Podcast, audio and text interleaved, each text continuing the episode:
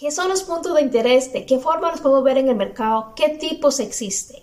Bienvenidos una vez más a Pulso de Mercado. Hoy es miércoles 5 de abril. Les saludo a su servidora Verónica Chacón. Encantada nuevamente de compartir este espacio con cada uno de ustedes. Les invito para que de principio a fin no pierdan atención durante este video para que puedan tomar nota de cada uno de los tips que les voy a compartir respecto a este tema. Bienvenidos.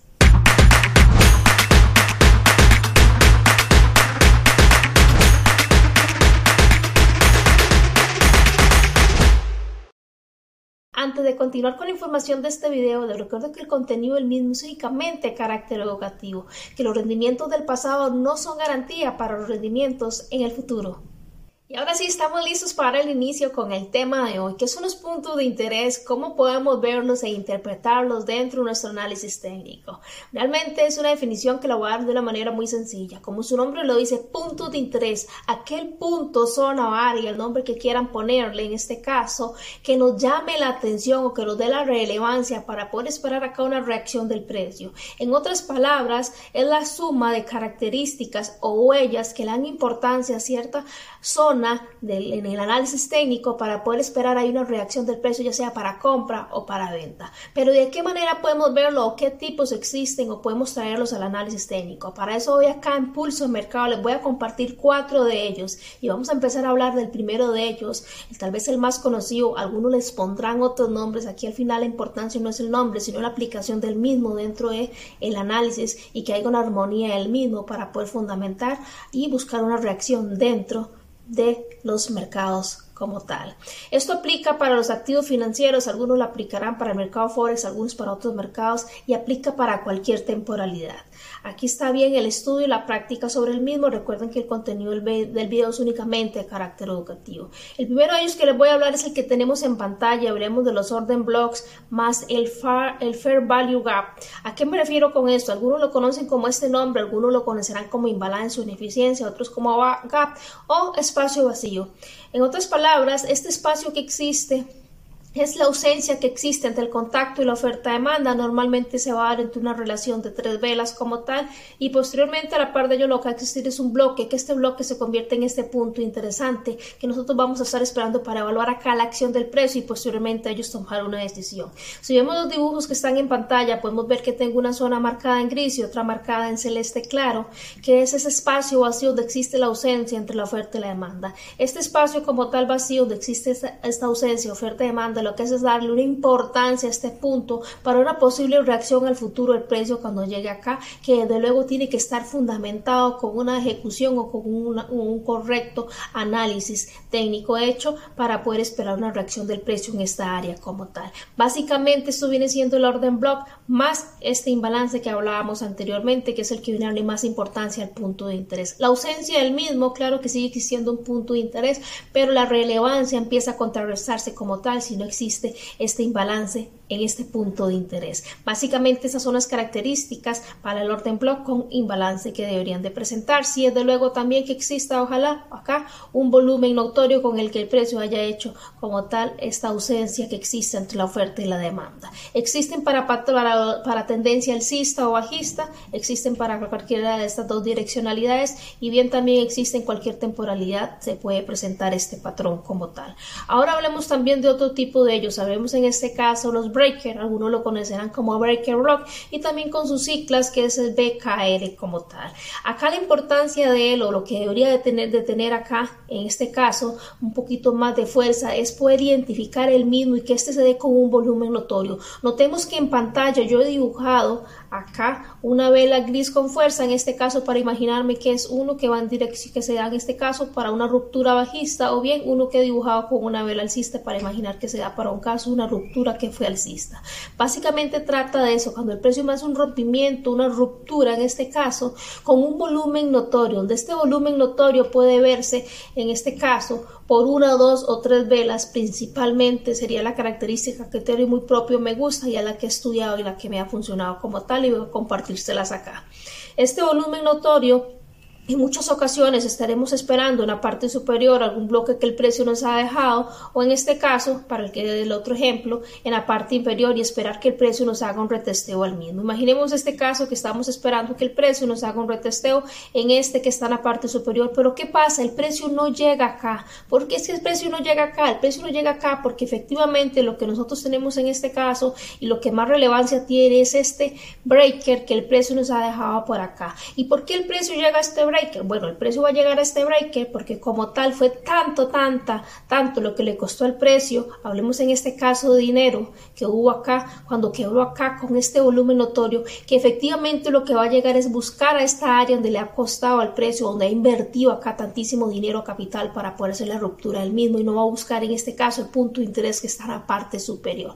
De ahí el por qué el precio llega acá, hablando en términos de dinero como tal y aplica tanto para bajista como alcista, como les decía, existe para ambos casos y en este caso todos los puntos de interés que vamos a estar hablando hoy existen igual manera alcistas y bajistas. También hemos, vamos a conocer hoy y tal vez hayan escuchado decirles con otros nombres. Hablemos de sombras, hablemos de mechas entrelazadas, mechas entrecruzadas, algunos les pondrán también otros nombres como tal, pero hoy les voy a venir a hablar propiamente de ellos como sombras acá del mismo. Y es básicamente cuando existe este entrelazamiento entre una vela y otra y que se topa y que existe mechas entre ellas. Básicamente lo que se da entre este enlazamiento es un impulso, un retroceso y un impulso que en temporalidad de menores aquí lo que podríamos decir es que hay un bloque oculto como tal y que efectivamente el precio va a buscar a reaccionar ahí. Veamos los ejemplos que tengo en pantalla donde efectivamente podemos ver lo que anteriormente les acabo de decir, impulso, retroceso, impulso en otras palabras, así es como se lee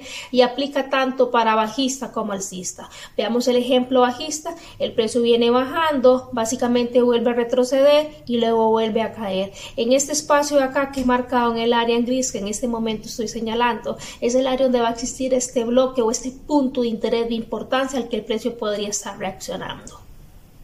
También les traigo otro ejemplo para hoy, para poder verlo acá y posteriormente yo vamos a ir a hacer un análisis, en este caso el australiano dólar hoy, y vamos a ver qué tipo de estos puntos de interés vamos a ir encontrando o que el precio ya haya reaccionado en el pasado para poder fundamentar un poquito esta teoría que les he estado compartiendo por acá en esta primera parte, en este contenido de hoy impulso de mercado. Hablemos de las famosas mechas, algunos lo conocerán también como Void o Voice o las Wicks. Cualquiera de los tres nombres está bien y vamos a lo mismo, lo importante es la aplicación de ello. Es básicamente aquella mecha que normalmente aquí lo que más me gusta y donde tiene más fundamentos, más fuerzas, puede identificar las mismas en una temporalidad menor. Aquella mecha notoria que inclusive ha hecho una captura liquidez previamente y lo que hay en ella es un bloque oculto. Y dentro de este bloque oculto vamos a poder encontrar cualquiera de los otros tipos anteriores de los bloques que hemos hablado, especialmente un orden block con imbalance, es lo que deberíamos estar esperando acá, donde el precio futuro va a tener una reacción de el mismo. Por ejemplo, imaginemos que aquí en el futuro el precio vaya a llegar, que tenemos un, análisis fundamentado acá fuerte, viene, nos da una reacción por acá y una confirmación y próximamente se nos dé la venta como tal. Dados el caso también que tenemos por acá, que por acá existe, por ejemplo, un bloque de interés, un punto de interés, perdón, oculto por acá, que el precio en un futuro llegue, efectivamente por acá, nos da una confirmación y posteriormente hay una reacción a compra. Existe tanto para escenario, como les he dicho anteriormente con los demás, alcista o bajista, y la aplicación y el estudio los mismos les puedo asegurar que les va a dar resultados pues bastante favorecidos dentro de sus análisis técnicos y su operativa en general. Esta es la información a nivel de teoría que tengo para compartirles hoy a través de este video acá en Pulso Mercado. Los invito para que me acompañen con el análisis que le he traído y algunas formaciones que he venido marcando y con los temas que hemos visto en los videos anteriores poderlos ir uniendo y buscando una armonía para este análisis técnico. Adicional quiero irles compartiendo durante la secuencia de este video algunos tips que son importantes para que fundamenten en sus análisis técnicos que realmente les pueden ayudar muchísimo a poder mejorar o aterrizar mejor lo que es su análisis técnico.